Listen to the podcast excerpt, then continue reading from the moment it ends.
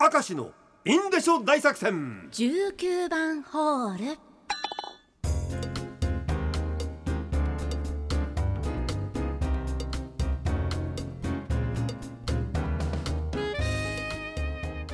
19番ホール今日もお付き合いください。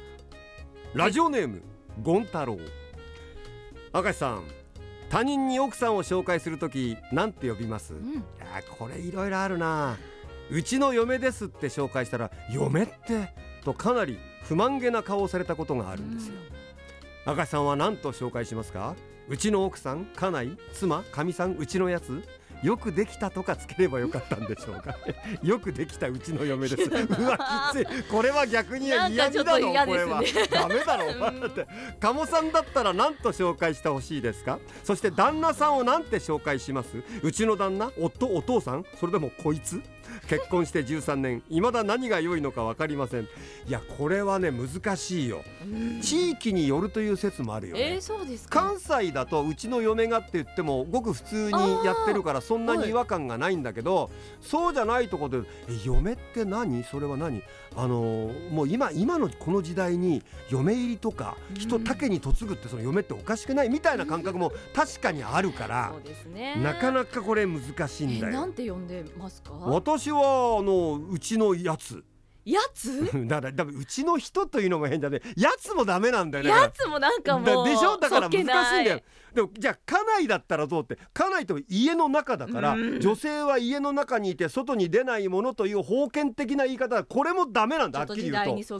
言えないんだ。どうするかな？かといって愛する妻ですってバカ野郎、おえ前。ー、いいじゃないですか。人前でんなこと言えるかお前。俺はお前アメリカ人じゃねえんだって。アメリカ人がみんなそうだか知らねえけどよ。誰に聞いたんだよそれは。そ れわむ難しいよいねやでもいいんじゃないですか。愛する妻とか僕の可愛い子ちゃんですとかいやいやお前60超えてたぞ。そりゃないだろ。え鴨さんだったらさはい。なんて呼ぶ？配偶者を。なんて紹介する？で将来。も旦那さんですって言いそうですね。だろでも旦那さんっていうのを実はさスポンサーっていう意味だからさですよね。あの囲ってもらってるっていう意味にもなりかねないからうんそれも今の世界ではなかなか難しいんだよ。パートナーですですかねパートナーな。あうん。それもある。い英語で来たか。それもあって。でもさ結論なんだけどはい。本人2人が良ければ全然いいんだけどはい。周りがいろいろガタガタ言う世の中になっちゃったからな。うん。だから結構難しいんだよ。方難しいですね。そうかやっぱうちのやつはやめた方がいいのやめか 確かにやつは良くないなこれはな。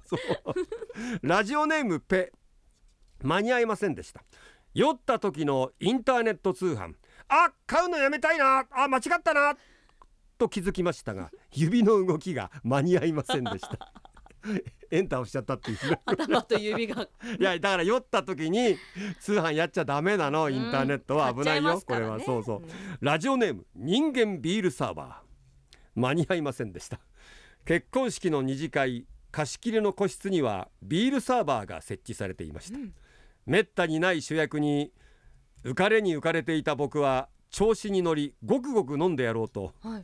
サーバーに口をつけ コックをひねりました。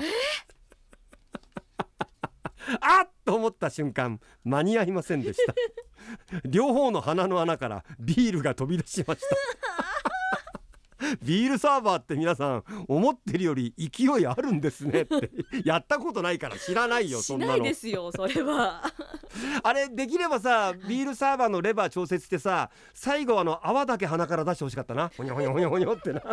そそれは素晴らしい芸だと思うけどさ。そね。れいないのかなそういうやつ。結婚式の二次会で盛り上がるかもしれないですね。